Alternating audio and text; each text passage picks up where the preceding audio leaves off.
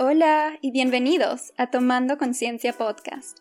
Mi nombre es Aitana Irizarry y esto es un espacio de aprendizaje, de reflexión y de motivación para mejorar tu bienestar, porque el trabajo más profundo se empieza tomando conciencia.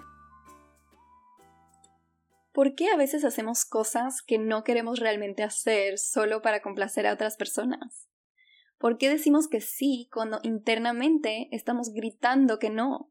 ¿Por qué nos sentimos mal cuando ponemos un límite? Hoy quiero hablar de la necesidad que tenemos de pertenecer. Todos, en algún punto de nuestras vidas, sentimos esa necesidad de ser parte de un grupo, de no sentirnos solos.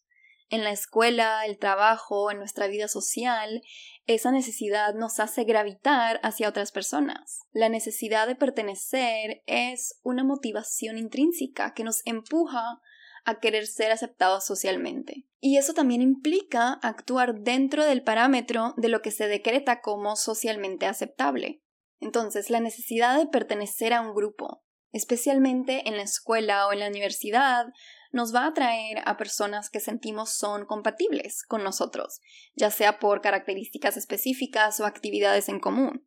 Esa necesidad no solamente viene de querer formar conexiones con otros seres humanos, sino también de querer ganar la aceptación, la atención, el apoyo de otras personas, al mismo tiempo que dar ese apoyo y esa atención a otros. Se trata de formar vínculos emocionales, vínculos afectivos con personas a nuestro alrededor, y eso es una necesidad crucial del ser humano. Pero cuando formamos parte de un grupo, podemos ir cambiando nuestros comportamientos, nuestras actitudes, nuestras creencias, para conformarnos a los estándares de ese grupo.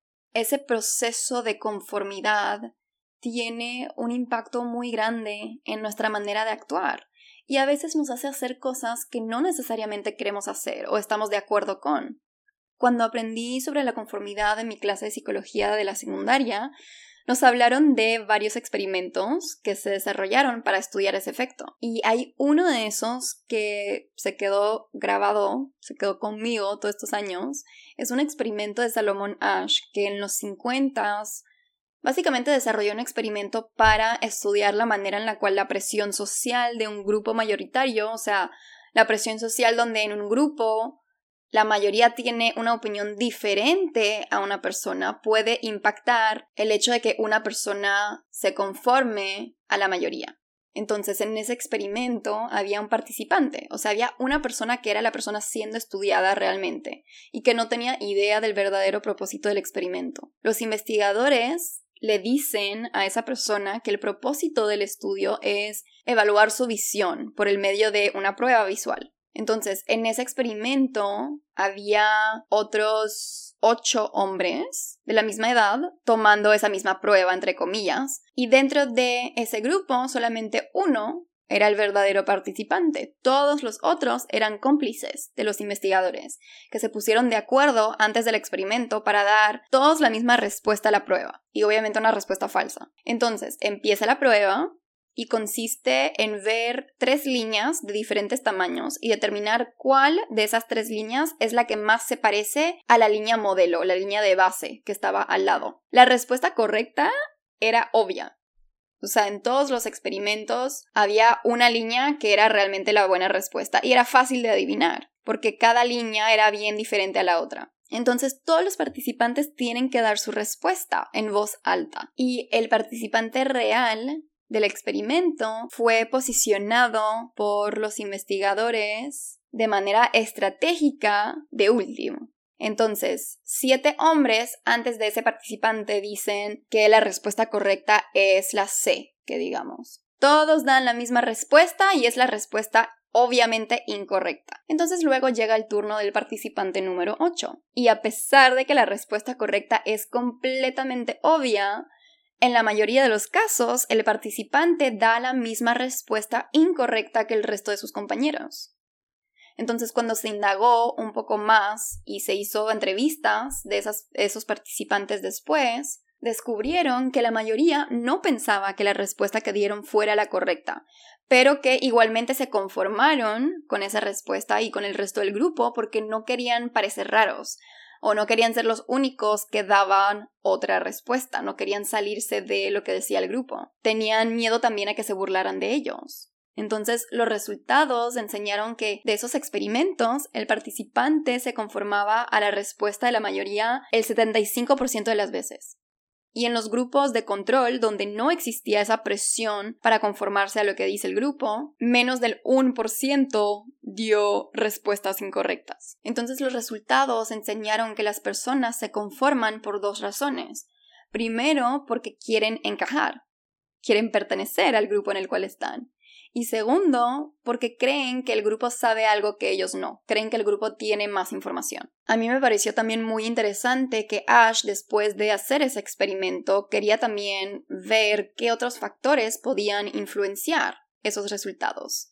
Y se dio cuenta de algunas cosas. Uno, que el tamaño del grupo importa. O sea, el efecto de conformidad va a aumentar en un grupo de 3 a 5 personas. Dos, que cuando existe por lo menos una persona que se sale de la unanimidad del grupo y que da una opinión diferente, eso va a reducir el efecto de conformidad de un 80%. Eso es enorme. O sea que solamente toca que una persona difiera en el grupo para que ahora el participante diga, ok, yo también voy a dar esa respuesta porque ahora yo sé que esto puede ser cierto. Eso es sumamente poderoso cuando lo pensamos. Solamente toma un aliado para poder tomar una decisión diferente o una opinión diferente a pesar de lo que diga el resto del grupo. Tres, cuando la decisión o la respuesta es más difícil de adivinar, la conformidad aumenta porque hay más duda de que uno sabe realmente cuál es la respuesta. Y por último, cuando las personas pudieron dar sus respuestas de manera privada,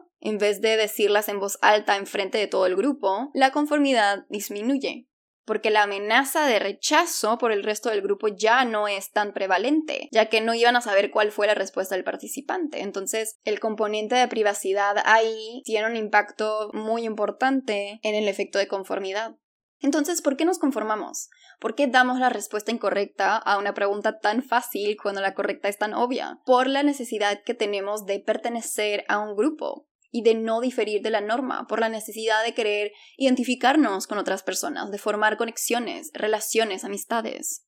La necesidad de pertenecer y la necesidad de conexión humana son parte de la pirámide de Maslow. No sé cuántos de ustedes tienen conocimiento de esa teoría, pero básicamente Maslow intenta explicar lo que motiva al ser humano, lo que impulsa la conducta humana. Entonces, él crea una pirámide con las necesidades humanas en cada sección. La necesidad de pertenecer se encuentra en el centro de esa pirámide. Entonces, en la base están las necesidades fisiológicas y las necesidades básicas, respirar, comer, tomar agua, etc. Luego vienen las necesidades de seguridad en el segundo plano. Y luego, más arriba, viene la necesidad de afiliación, de pertenencia, o sea, las necesidades sociales que tenemos. Y luego la necesidad de reconocimiento y por último la necesidad de autorrealización. Pero lo que quiero decir aquí es que esa necesidad de pertenecer es una necesidad que forma parte de la motivación intrínseca que tenemos como seres humanos. Es normal sentir esas cosas, querer pertenecer a un grupo. Y creo que justamente por el hecho de que es algo tan natural para nosotros, también es importante entender cuáles son las implicaciones de estas cosas y las cosas que nos pueden llevar a hacer o las maneras en las cuales nos llevan a actuar, que a veces no nos damos cuenta, pero que sí son importantes de poder realmente entender. Porque a veces nos comportamos de forma incompatible con quien realmente somos, porque sentimos que es la única manera de encajar, porque tenemos miedo a ser rechazados, porque no queremos ser o por lo menos vernos diferente a los demás. En la escuela o la universidad, esta necesidad de conformarse para encajar en un grupo social que puede definir tu identidad en ese ambiente es prevalente. Porque cuando uno está en la secundaria o es estudiante, ese mundo representa el centro de su vida social, porque es el ambiente donde uno más pasa tiempo de su día.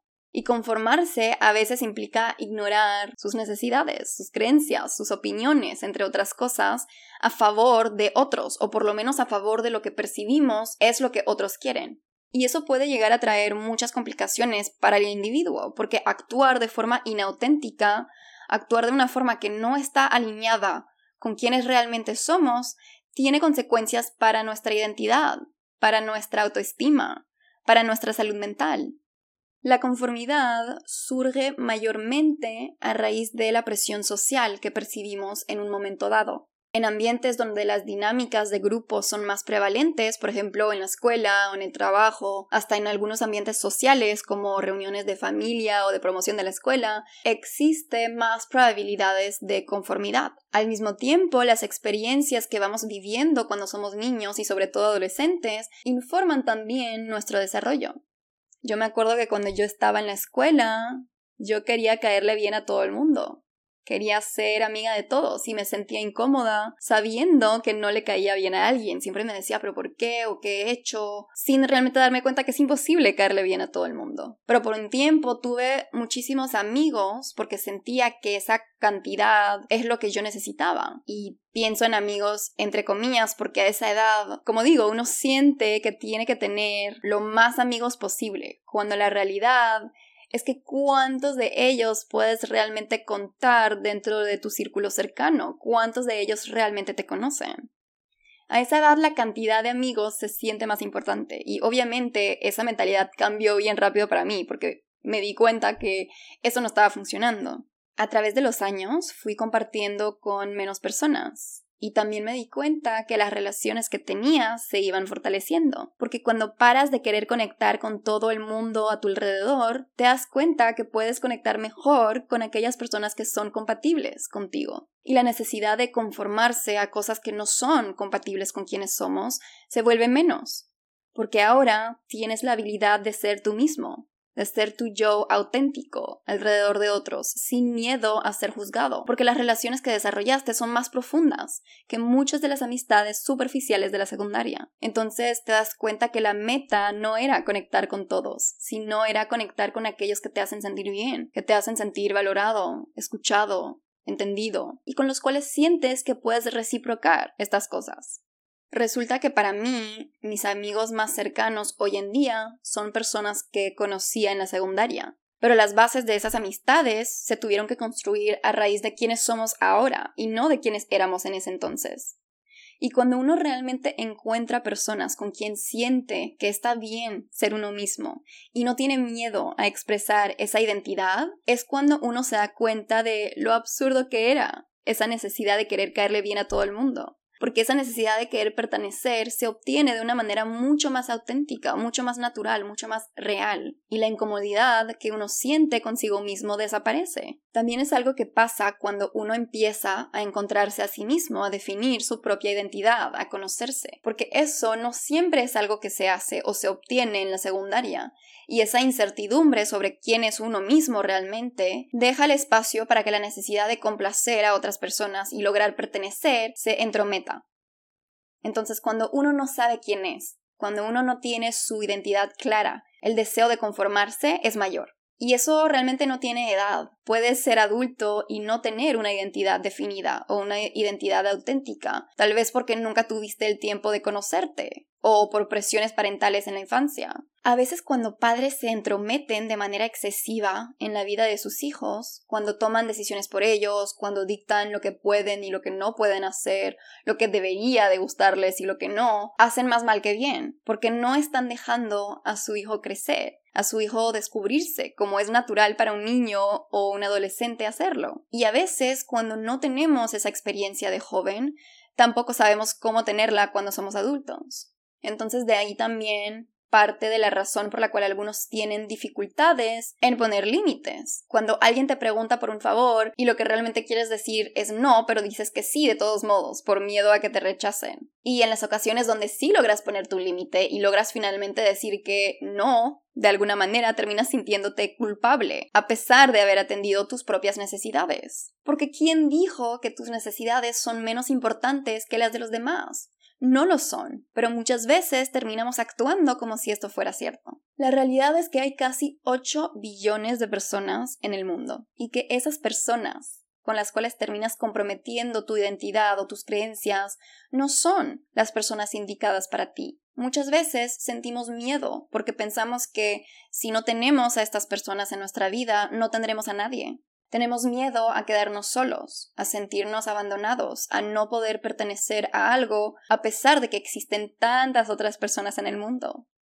A veces sentimos que tenemos que comprometer quiénes somos, porque nunca vamos a encontrar las personas con las cuales realmente somos compatibles, o las que nos van a hacer sentir que realmente pertenecemos. Entonces actuamos desde lo que creemos que otros quieren, para sentir esa conexión. Pero eventualmente nos damos cuenta que esa conexión no es real, porque eso se siente. Cuando no puedes ser quien realmente eres alrededor de otros, te va a traer incomodidad existe un conflicto interno que eventualmente va a tener un impacto. Esa necesidad que tenemos de pertenecer a un grupo nos motiva a desarrollar relaciones estables a largo plazo. Cuando cumplimos con esa necesidad de manera sana, eso tiene un impacto positivo en nuestra salud mental. Nos sentimos más felices. Y de hecho, hubo un estudio en el 2020 que se hizo con estudiantes de universidad y donde encontraron que el sentimiento de pertenecer estaba muy relacionado a una disminución en ansiedad, en depresión, en soledad, en desesperanza, en ansiedad social y en pensamientos suicidas. Entonces sí, Sentir que pertenecemos a algo es significativo. Nos da un sentimiento de importancia, de ser parte de algo más grande que nosotros mismos.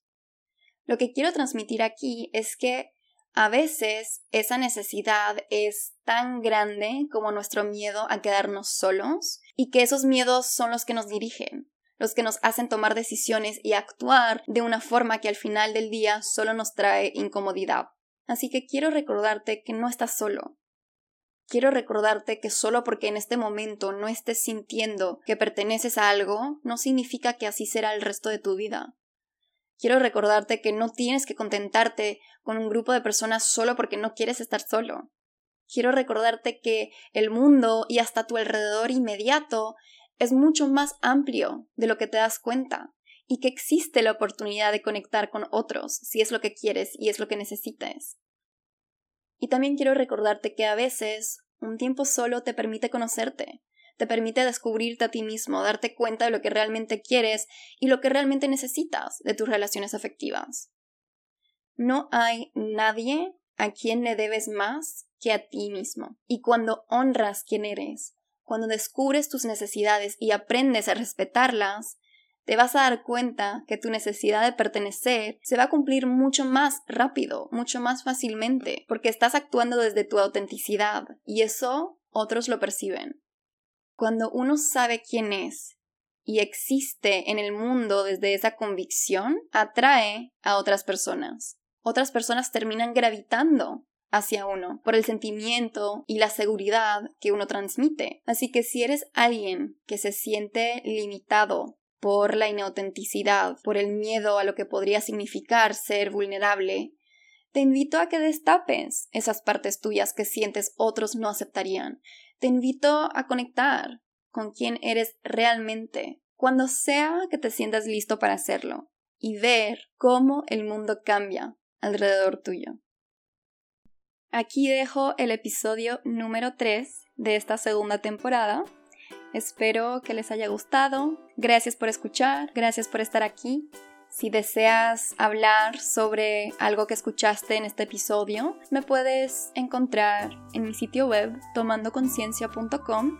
Me puedes escribir a mi correo electrónico a e i tomandoconciencia.com o me puedes encontrar en redes sociales como conciencia-a e i.